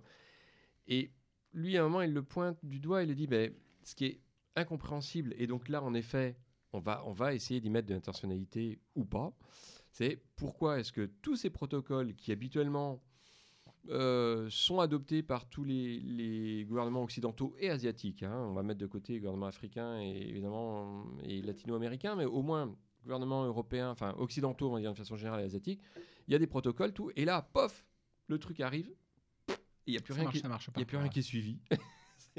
On a l'impression d'une improvisation totale. Euh, en effet, avec des bouts de chandelle qui sont quand même qui tiennent à pas grand chose. En effet, du gel et des masques. Donc le, le- Et au, début, on, et au début, on les a pas. et au début, on les les a pas. Et donc Ouais, en effet. Ouais. là, il faut trouver du sens. Et, et donc oui, bah, le, le complot génère du sens. Enfin, il, Ouais, ouais. il- il en fournit. Et voilà, il met, il met une clé d'explication à, un phénomène complexe hein, qui a plusieurs causes et qui a même une absence de cause. hein. oui, Euh, c'est ça. À ceci près que tu l'as pointé, c'est que il y, y a un problème des élites. hein. C'est qu'il y a une oui. inaptitude de l'élite hein, à, à prendre de la décision. Mm. Euh, nous, on est élément oblige. Alors, hein. inaptitude ou idéologie Parce que, par exemple, sur les frontières, on l'a vu, c'est clairement un choix idéologique. C'est des choix, mais qui sont plus opératoires. Mais Non. peu- peu importe, ça, ça, ça n'entraîne pas de changement parce qu'ils sont programmés pour être ce qu'ils sont. Ils sont programmés pour appliquer des, euh, des procédures. Ils sont programmés pour appliquer des programmes informatiques. En réalité, ce sont des logiciels. Mm. C'est euh, alors, sauf qu'ils sont incarnés, sauf qu'ils parlent, sauf qu'ils ont un- une carte d'état civil, etc. Ouais. Mais ils, ils- ils fonctionnent comme des logiciels. Ils accomplissent un programme. Mm. Or, ce programme se heurte au réel hein, euh, dès lors que dans le réel introduit un paramètre, une équation inconnue. L'équation inconnue, c'est la guerre, c'est euh, c'est un virus, c'est un virus on- qui tue pas, je veux dire, peu. Je veux dire, dans ma- pas dans ma famille, mais j'ai des, des proches qui, euh, qui, qui sont morts prématurément. Je veux dire, Mm. euh, ça ne veut pas dire par là que je suis euh, cynique en disant cela. Mais de fait, c'est c'est pas le virus. euh, Non, Au début- c'est début- anciens, c'est les anciens. voilà, c'est les anciens, la comorbidité, Pour euh, l'essentiel. et puis pour l'essentiel, pour la- l'extrême majorité. Au début, on pensait pas ça. Euh, moi, je, moi, je- moi, je- fondamentalement, si j'ai appelé le livre biopolitique, hein, pour vous- mais tu as raison hein, de pointer ça. Euh, même ma femme, hein, ma femme dit, euh, alors ça s'est bien passé, euh, la géopolitique du virus. Non, c'est la biopolitique. Bah, plus, plus le cas. alors, elle va- elle- si elle entend, elle va hurler. Donc, mais elle, mais la biopolitique, elle postule que nous avons conféré à la vie humaine une valeur qu'elle n'avait jamais eue jusque-là. Ouais. C'est ça la biopolitique chez Michel Foucault, qui Ouais. est le, Alors, qui est le ça, type qui a bah, imposé le, le ouais. terme. hein. Alors ça, c'est la... j'ai sursauté quand même hein, quand je suis parce que dis euh, qu'est- qu'est-ce qui lui prend non, mais il a pas. il- non, s'appuie, il s'appuie sur qu'est-ce qui s'est passé Non, mais c'est que non, il a le, il a le génie des. des- Non, des- mais bien des- des- rigole. c'est une boîte à outils, veux dire, Foucault, donc il a le, il a le, le- il a le, le- le talent pour euh, mettre des mots qui, qui sont un, peu fumeux. Euh, Et lui, li- l'idée, c'est que euh, c'est le, le livre d'Olivier c'est la brochure d'Olivier c'est que euh, j'ai plus le titre en tête de la brochure d'Olivier. C'est l'idolâtrie de la vie. Voilà, c'est ça la brochure d'Olivier. On, a on idolâtre la vie depuis euh, deux siècles. Parce qu'autrefois, euh, c'est la thèse de Foucault, c'est que dans l'ancien monde, hein, la cité terrestre était moins importante que la cité Ah bah céleste. hein. euh, L'objectif ouais, est le paradis. hein. L'objectif, c'était gagner le paradis. Donc, c'est Ouais. pas après tout, je veux dire, c'est qu'on est pied beau. euh, alors, c'est douloureux, certes. euh, euh, J'en sais rien. On a un régime alimentaire qui est vraiment foireux, euh, à base de, à base de, de féculents, de, enfin, pas de féculents, à base Non, de mais c'est du pain, c'est un kilo de pain, un kilo de pain par jour pain, par personne. voilà, ouais, et puis légumineuses. Donc, je vous laisse. mais bah, l'important est ailleurs. Et au XVIIIe siècle, dit Foucault, mais c'est avant, un peu avant, un peu après, peu importe. hein, Les logiques d'individualisation font que les, les individus, c'est la démocratisation hein, en vérité, dire, euh, font que les individus sont de plus attachés à leur vie. Mm. Euh, est de plus en plus détaché de la vie de, de l'au-delà. C'est la, la Constitution américaine, hein, un des droits de l'homme. Euh, c'est le bonheur, C'est le bonheur. C'est logique hein, du bonheur. ouais. C'est le, donc le bonheur, il est, il est ici désormais. Mm. Il n'est plus, il n'est plus ailleurs. Mm. Ou il est peut-être qu'il est ici et ailleurs, mais il est aussi ici. Mais il est surtout ici. Ouais, après, après, ça, il s'avérera qu'il sera surtout ici. je veux dire. Et ce qui fait qu'on est de plus en plus attaché à per- faire perdurer la vie. Mm. Le confinement, c'est ça. Je, dire, trouve qu'on on se ment. Mmh. Euh, on se ment. en- euh, chacun, moi, alors parlons de moi. Je ne vais pas accabler les autres. Je vais pas vous accabler. Je veux dire, ni, ni les auditeurs. Mais euh, je le dis souvent. Moi, je suis programmé pour vivre 79 ans. Bah, j'ai- J'aimerais vivre 79 ans. Euh, si je vis 80 ans, putain, c'est. euh, J'ai gagné au loto. Euh, Peut-être que j'aurais écrit un bouquin de plus, j'en sais rien, ou un papier de plus, j'en sais rien, ou d'autres. Ah bah au rythme où tu vas. aura, oui. pêché, aura pêché un brochet plus gros, ou aura un potager avec des tomates exceptionnellement grosses, j'en sais rien. Peu importe. hein. Euh, mais ça m'emmerderait de, de mourir à 60 ans. Mm. Parce que euh, bah, les statistiques nous conforment. C'est ça aussi la biopolitique. La biopolitique de Foucault, c'est l'idée qu'il y a un pouvoir collectif qui est un pouvoir sanitaire, médical, euh, diététique, alimentaire et statistique Mm. qui nous conforme. Si mon voisin vit 79 ans, j'ai envie, de- j'ai envie de vivre 79 ans.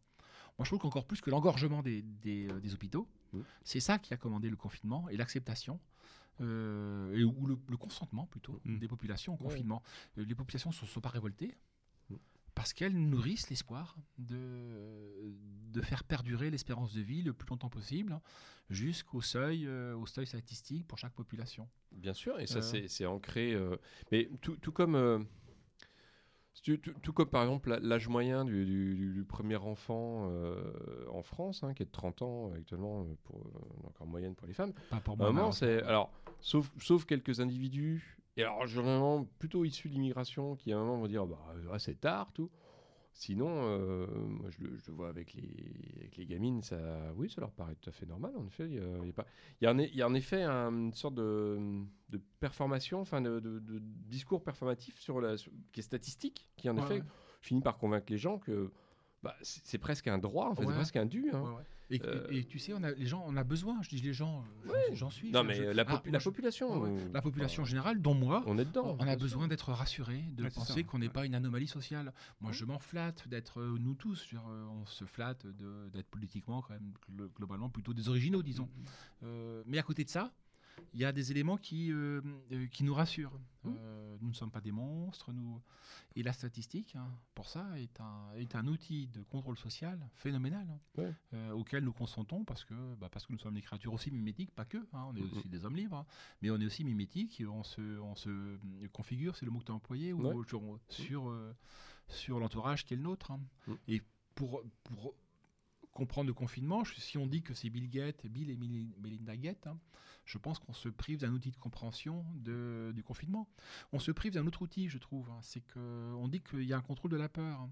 Oui, certes, mais le, rien de nouveau sous le soleil. hein. Oui. Lisez, lis- lisez Machiavel, lisez mieux encore. Lis-. Lisez, li- lisez le Léviathan de Thomas Hobbes. Mm, mm, mm. Moi, je rêve, je, je rêve, je ne suis pas prof. mais je rêve, euh, il faut lire les grands classiques de la littérature, mais je rêve qu'on ait, au lieu des, des cours débiles hein, sur l'éducation civique, on apprenne à partir de la terminale. On consacre 2 à 3 heures par semaine aux grands chefs-d'œuvre politiques.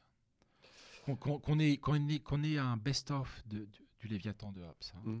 qu'on ait euh, le contrat social est assez court, hein. qu'on ait euh, 100 pages de Carl Schmitt. Ce serait, je pense, un accélérateur d'intelligence. Euh, oui, Et de bah, ça, ça se fait. ça- je, je pense pas que ça. Je, pense que ça se fait aussi bien en philo en terminale que, que là avec la réforme du bac sur euh, Ouais, sur l'option, tu vois par exemple sur l'option sciences politiques. Sauf qu'à ouais, on, on lit les essences platoniciennes. Franchement, Oui, oui, on est d'accord. Moi, je préférais qu'on qu'on- qu'on me parle d'abord Aristote, hein, de l'Aristote politique, hein, qu'on Ouais. m'explique ce que- qu'on m'explique ce qu'est les logiques de la peur dans les sociétés. Hmm. Comment C'est la thèse de Hobbes. hein. L'homme fonde l'État parce qu'il ne veut plus parce qu'il ne veut plus être un loup pour l'homme, certes, mais parce qu'il ne veut plus avoir peur. Genre euh, donc la, la- Oui, mais ça, ça fait plus de deux pages. Le problème. est- Ouais. Oui, ben on fait, euh, moi je, je, je suis pas un, je suis pas un intégriste. On, on fait un, on fait un truc. Un best-of en moins de deux pages. bah ouais, je veux dire, on fait euh, comme les Américains faisaient. Un euh, résumé euh, digne de ce nom. Ouais, je veux dire, euh, Oui, non, on mais fait, je- moi ça me d'accord. dérange pas qu'on fasse 50 pages sur les Misérables. Mais je, je reviens à ce que tu disais tout à l'heure par rapport aux statistiques. Tu- la page du Figaro, enfin, je parle de la, le, le Figaro sur le site internet, enfin, le, la- la- la- le- le journal en ligne. euh, tu as tous les jours un sondage différent pour pouvoir te situer oui, non, êtes-vous Ouais. pour, êtes-vous contre. Et ça, tu peux le décliner, tu vas le retrouver dans les journaux sportifs, l'équipe, machin. et- C'est devenu quasi, ins- ouais, institutionnel, quoi. Ouais, le- la fonction du sondage ne, ne diffère pas de ce que tu dis. Mais ça permet de se situer. Et, si et c'est- de nous rassurer, et de rassurer. de, de projeter des fantasmes. Moi, il m'est arrivé dans le Figaro de le faire. Euh, sur- Pensez-vous que Mhm. euh, euh, les migrants qui se noient, machin Alors je me dis, putain, j'espère que c'est oui. Donc je, je fais, et puis je suis rassuré de voir qu'il y a. euh, que plein de gens pensent comme toi. plein de gens pensent comme moi, et je me dis, bon, c'est- euh, tout n'est pas perdu. donc. Mais ouais, c'est- ça, ça nous conforte dans nos C'est une manière de penser par procuration et de se rassurer. ouais, ça. Et je, alors, bon, je parle pour moi, mais en tout cas, moi, je- moi, j'en suis moi-même affecté, euh, de fait. hein. Et je peux le condamner par ailleurs. Je peux me raccrocher à l'idée que les études comportementalistes montrent que dans chaque population, il y a des groupes qui, ne, qui résistent hein, à la pression sociale. hein. Euh, je sais pas, 5-10%, c'est la figure du chef, les figures du poète, les originaux. Enfin, j'aimerais en être. On, aimerait tous en être. hein. Euh, on s'enorgueillit d'en être. hein. Mais bon, on a, aussi euh, des faiblesses. On, a, euh, on est aussi, de, aussi le sens de la vie politique que n'exploite pas Foucault. Et Mm. auquel moi je, vers lequel je me tourne. hein. Euh, Il y a un grand savant qu'on lit moins, qui, qui est Conrad Lorenz, sur Mhm. l'éthologie. Ouais, j'allais venir, c'est qu'en fait, tu bascules très vite. Certes, tu cites Foucault, mais je me suis... après, ça m'a Ah rassuré. mais non, je- il a- il a- non, non, non, non, faut- non, il- non, non. au bout d'une page, il revient quand même Ouais, sur. ouais. euh, Non, non, non, non, on revient à l'essentiel. Je veux dire. Euh, mais bon, ce qui est bien avec Lorraine, c'est que Lorraine nous rappelle qu'il y a, il y a un répertoire de comportements qui est pas très gros, qui est Mm. universel, qui ça s'appelle les instincts, euh, genre, et dont l'humanité procède. Elle aimerait s'en être affranchie, mais non, elle en procède. hein. Mm. Ces comportements, c'est euh, bah, c'est l'esprit grégaire, euh, c'est la peur. Mm. C'est- c'est, euh, toutes les espèces sont affectées de la peur. hein. Et, et quelques autres, hein, mais ils sont assez peu nombreux. Et de fait, où euh, ce- ça répond à des besoins euh, fondamentaux, primaires, euh, dont même euh, euh, moi qui me flatte, hein, c'est euh, toute proportion gardée, d'être un peu original. Bah non, non, non. Ouais. euh, je, je relève moi aussi des logiques du groupe. hein. Mais sur, sur ces critiques, tu fais de l'explication par la peur. Je suis d'autant plus d'accord que, que finalement, on retombe sur ce qu'on disait euh, là, il y a, y a quoi, il y a 20 minutes, sur le fait que je pense que même s'ils ne le reconnaissent peut-être pas de façon généralisée, je pense qu'il y a eu quand même une période de soulagement, ce grand. Ouais, ouais, on décompresse. hein. Franchement, nos vies sont régies par l'accélération permanente. voilà. Et c'est- du coup, je Euh, pense qu'une partie quand même très importante de la population, Ouais, d'une façon ou d'une autre, l'a apprécié. Moi, j'aimerais qu'on en parle Bon. de ça. J'aimerais que les journalistes en parlent. J'aimerais que les sociologues posent des questions. J'aimerais que l'INSEE fasse des, des enquêtes hein, sur le sujet.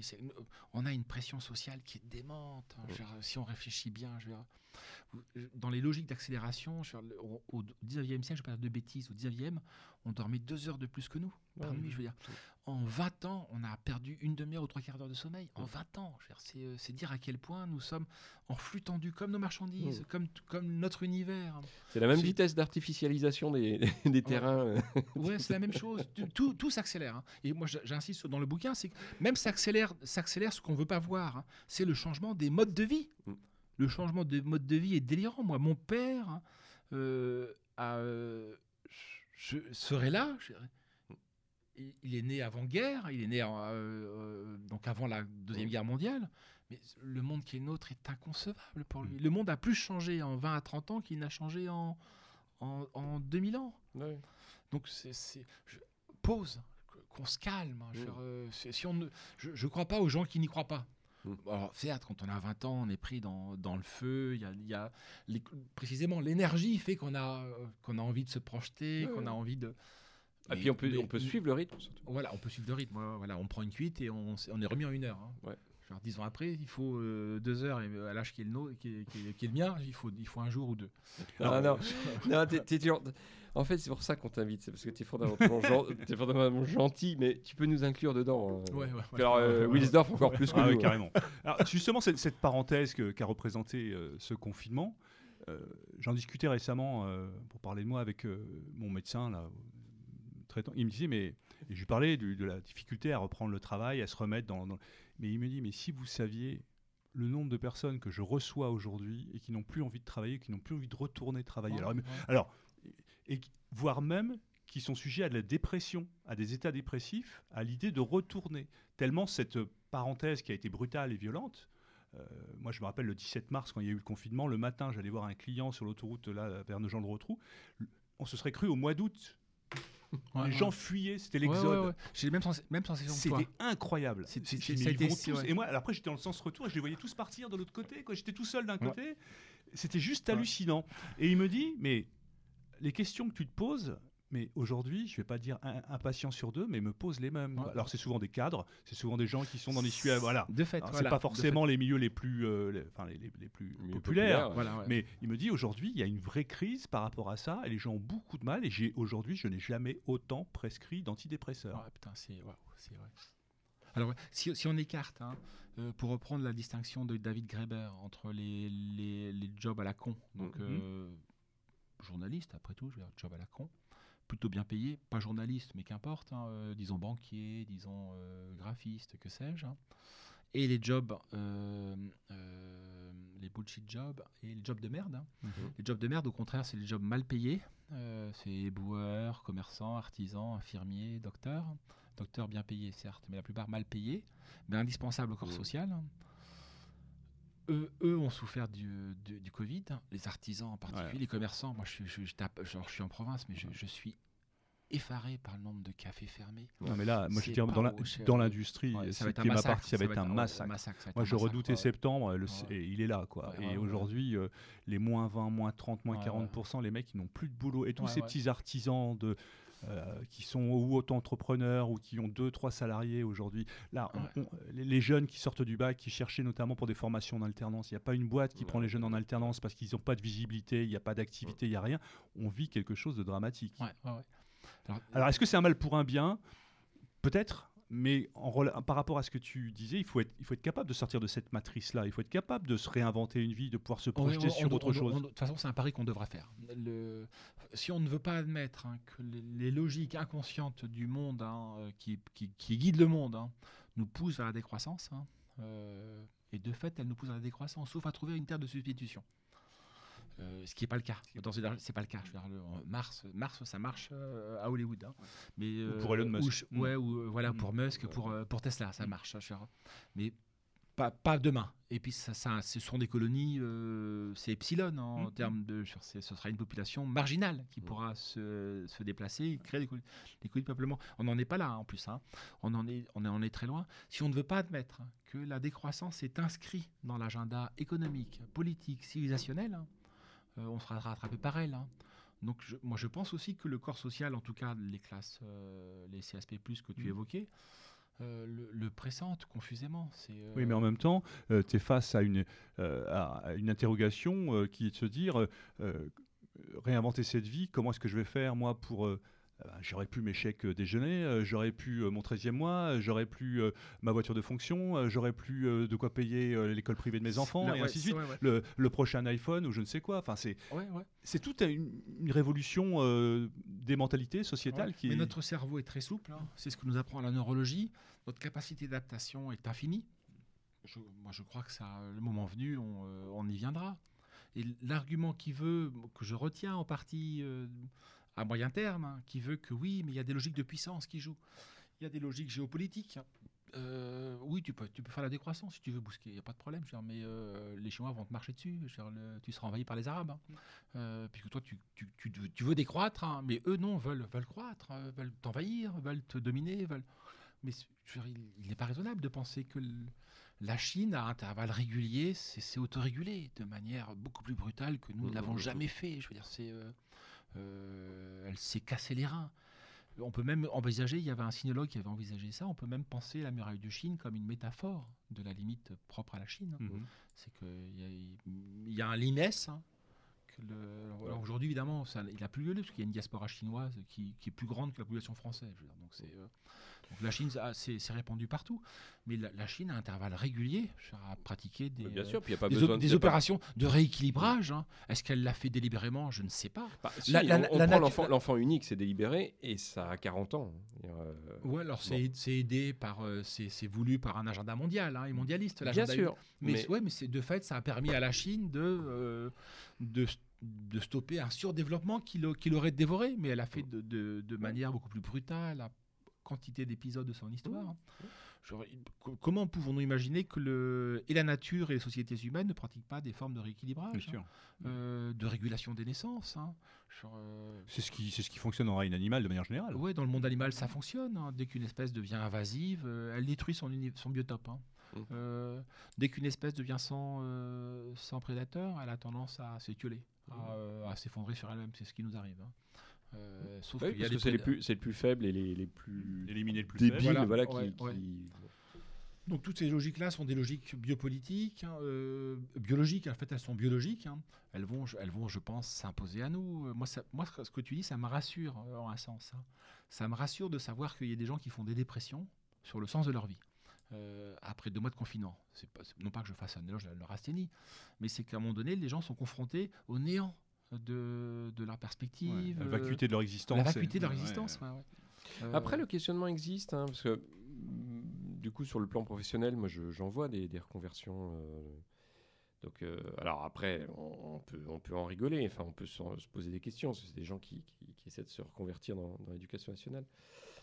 Euh, donc, bon. non, moi, je pensais que c'était Mais- le moment inverse. non, non, non.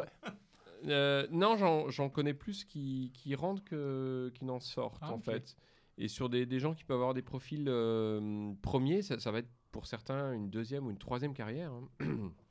ça peut être une, troi- une deuxième carrière, c'est relativement normal. Une troisième carrière, c'est c'est plus étonnant. Mais ils sont en Mais- quête de quoi? Hmm? Ils sont en quête de quoi? De- forme de d'un sécu- sens- sécurité de, non, d'emploi ah ou non, pas ça du tout. Ah non, vraiment sur un vrai sens, sur, le, sur la, la transmission, sur le, le contact avec, euh, avec les élèves, donc avec les enfants en l'occurrence.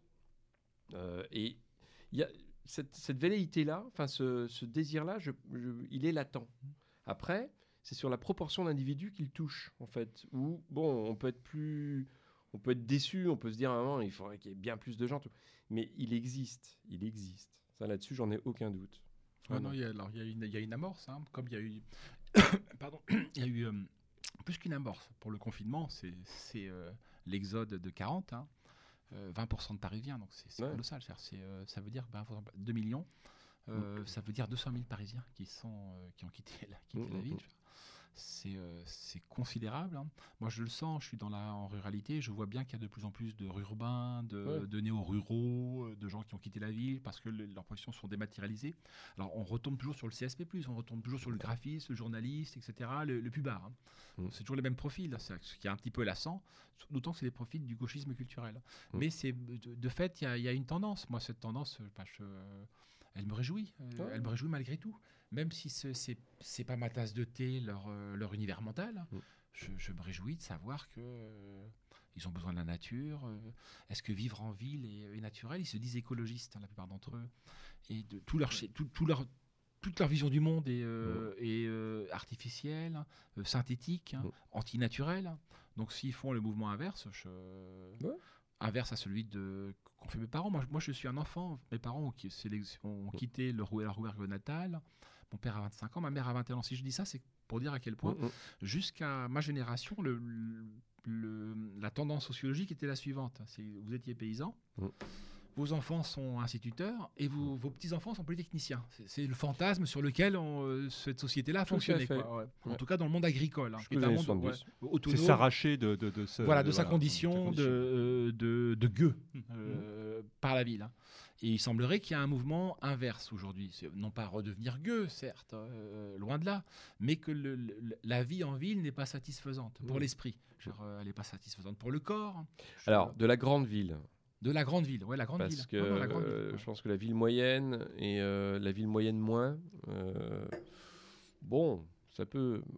Au- Auxerre, par exemple. tu vois. Ah ouais, mais Auxerre, Dijon, Auxerre, Ouais, Dijon, ça pour commence à être parler. gros. Dijon, Oui, mais, être, euh, ouais, mais la, Mais la campagne n'est pas loin. L'attraction, Voilà, voilà, voilà, la l'attraction est réelle. Et en même temps, cette ville-là, elle rassure parce que tu vas quand même trouver ton centre commercial, tu vas quand même trouver de quoi t'alimenter. Voilà, et puis- et, et puis et on les des- activités qui vont Et bien. euh, voilà, et on a- exact, pour les enfants, Pour pour, les enfants. la famille, et puis on a les animaux sociaux. Mhm. Dire, on, a, on a besoin des autres. Moi, je, je- je ne veux pas être seul. Je ne veux pas vivre comme un anachorète au fond du désert. Parce que le Euh, retour à la terre, c'est pas vivre en ermite de toute façon. non, en aucun cas. Non, non, les animaux politiques. hein. Euh, donc, on a besoin de la société, on a besoin de la communauté.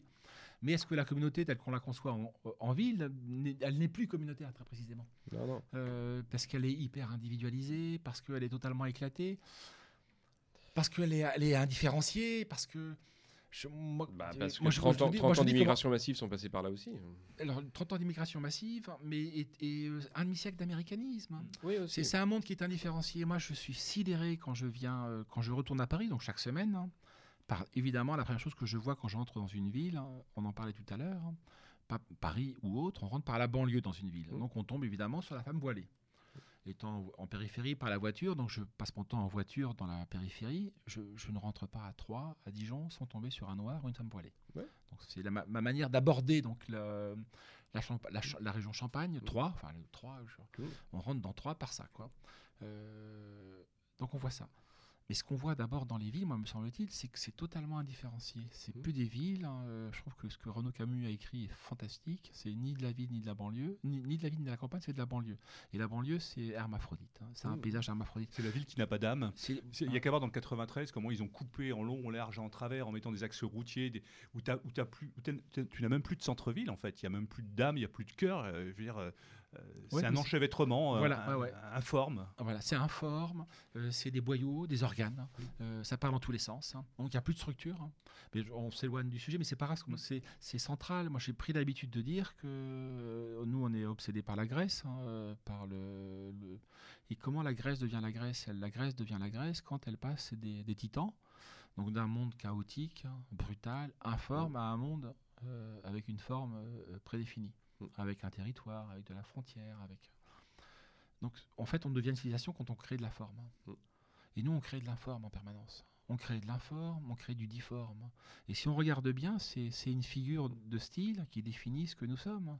Les paysages urbains sont difformes et informes. Ils sont hermaphrodites. Ils n'ont plus de genre. Genre, euh, ils ne sont ni hommes ni femmes, ni ville ni campagne. Ils sont en banlieue. C'est-à-dire friche, c'est-à-dire entrepôt, c'est-à-dire barre d'immeubles. Même chose sur les, euh, ce que euh, nous, nous sommes physiologiquement. Euh, les perturbateurs endocriniens. Ça n'est pas qu'un choix, ça n'est pas qu'un choix des, des féministes américaines, hein, le- Mm. la, ré- la répudiation du genre, hein.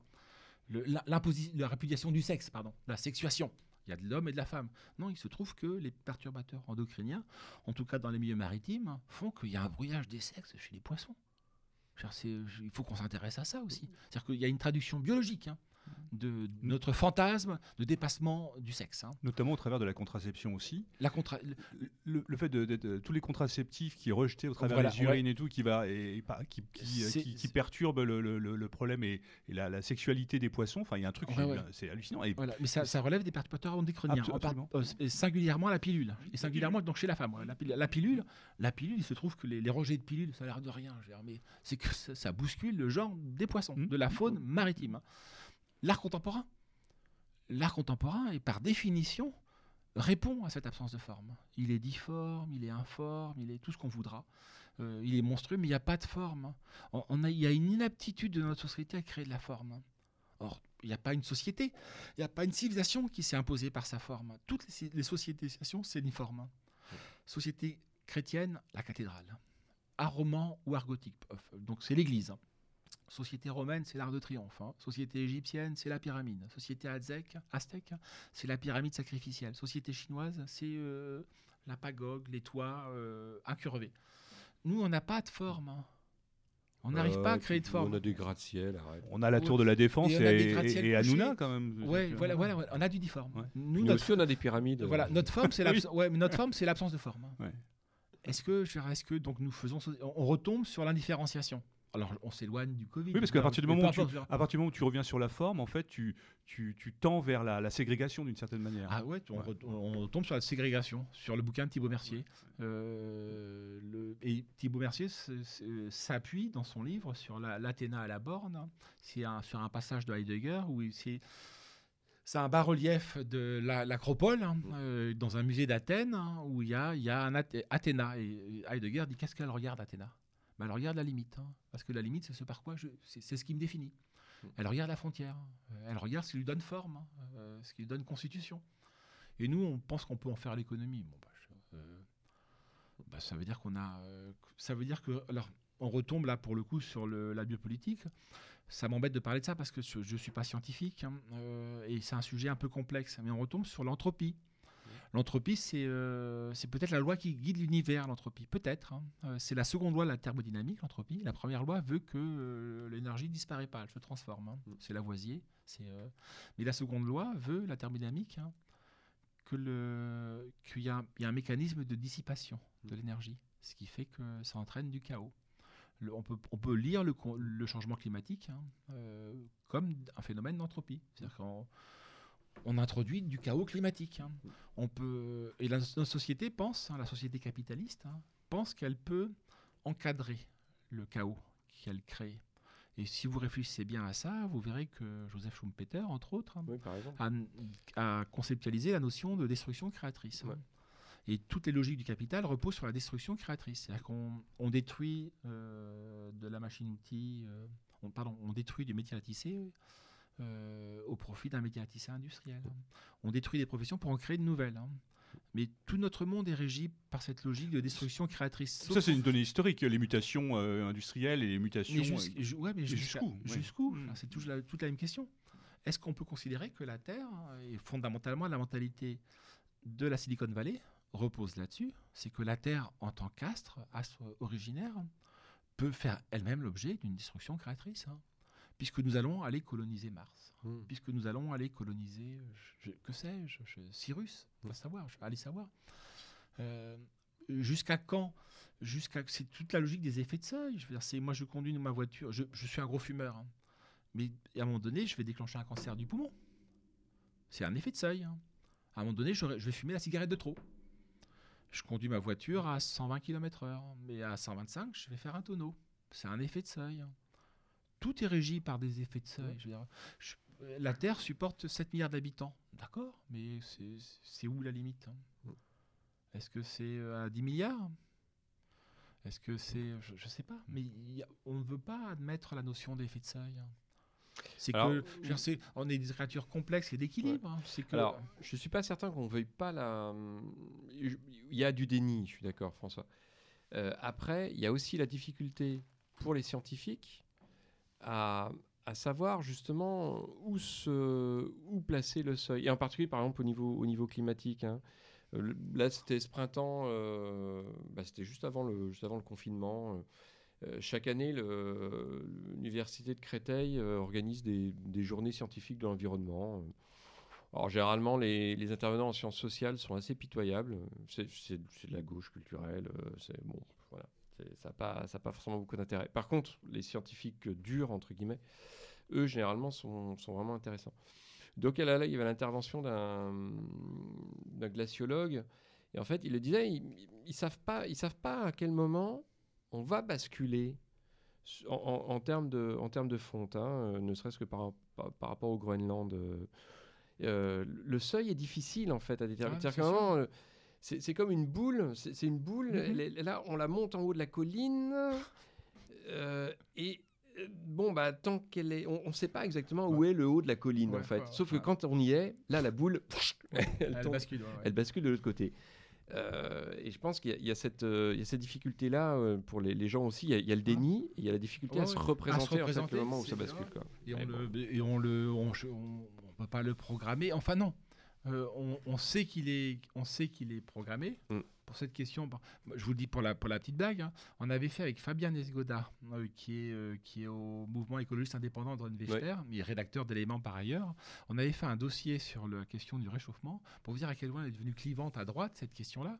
C'est que aucun dossier d'éléments n'a suscité autant de, de courrier des lecteurs. Ouais, bien sûr. C'est euh, Parce qu'il nous ramène quoi, à ce que tu disais au, au tout début. sur la dimension savoir, du euh, complotisme. hein. ouais. Enfin, je sais pas si, ce que tu Si, si, c'est ouais, ça. ouais, mais ouais. puis cette, colo- cette colonisation américaine, ouais, de- dans- de- américaine dans les droites, américaine, ouais, ouais. d'avoir de dire, de dire, bah non, mais de toute façon, tout ça, c'est des trucs de gauche. C'est du euh, baratin, c'est la gauche, etc. voilà, Et moi, j'en- moi, j'en viens à dire que c'est à reprendre à mon compte le mot d'Ortega y Gasset que De Benoît euh, le cite de manière très régulière, parce que ça, ça fonde en- très largement son, dépassement des clivages droite-gauche. Moi, je reste vraiment Ouais. dans un univers de droite. donc, Ouais. Euh, c'est qu'il y a quand même, on est frappé de, à droite et à gauche par des, des, des formes d'épilé- d'épilé- hémiplégie Ouais, à à droite, on est obsédé, à droite libérale, mais pas que, on est Mm. obsédé par le, le surendettement. Mm. À raison. Il ne faut pas s'imaginer que ce Oui, oui, surendettement va entraîner ça, des dégâts. Mm. Il va, il va ruiner les épargnants Mm. par la- l'hyperinflation. On ne sait pas de quelle manière ça va se résoudre, Oui. mais à un moment donné, il y aura des dégâts. Par- à un moment donné, il faudra passer la caisse. hein. Euh, on pourra annuler la dette, mais il y a des gens pour qui l'annulation de la dette va ce Mm. sera, sera la ruine. hein. Et, euh, et à gauche, on est obsédé que par la dette écologique. hein. Ouais. Or, c'est euh, c'est- les deux faces d'un même problème. C'est il faudrait qu'on arrive à être cohérent, que notre vision du monde soit cohérente. hein. Ouais. Jusqu'à quand on va, on- on- jusqu'à quand on peut penser qu'on va se surendetter, par exemple, hein. Mm. Ouais, Euh, fait. en termes écologiques et en termes financiers. Mm. Et après, donc jusqu'à l'effet de seuil. hein. Mm. Donc, et l'effet de seuil, c'est un effet de correction en fait. C'est un effet de correction du réel. hein. Que- Euh, oui, puis un basculement sur un autre, sur autre chose, sur un autre modèle aussi. Après, il y a des changements de paradigme. Ouais. C'est ça. Très bien. Bon. Mhm. Hein? Eh bien oui. Ah oui, oui. Oui, oui, oui, oui. oui. Il est déjà bien tard. En tout cas, il nous reste à vous recommander, chaudement recommander, de vous procurer euh, ce livre passionnant de François Bousquet, Biopolitique du coronavirus. Bah, Puis celui d'avant aussi. Hein, celui le d'avant, et puis tous les autres aussi. Il y en a un chaque année, comme ça, voilà. Donc, et Télétravail, Famille, Patrie, enfin bref, aux éditions de la Nouvelle Librairie, qu'on ne, comment, qu'on, qu'on ne remerciera euh, jamais suffisamment du travail qui est effectué donc depuis, depuis maintenant euh, une bonne année, on va dire, en termes d'édition, avec des choses passionnantes. En tout cas, merci François d'avoir accepté notre invitation. Merci à vous. Donc, ce livre Biopolitique du coronavirus, nous vous le recommandons donc chaudement. Ouais, oui, c'est. euh, Voilà, ça fourn- enfin moi ça m'a ça m'a donné plein de- d'idées de, de changements de point de vue aussi sur en effet sur euh, sur la crise elle-même.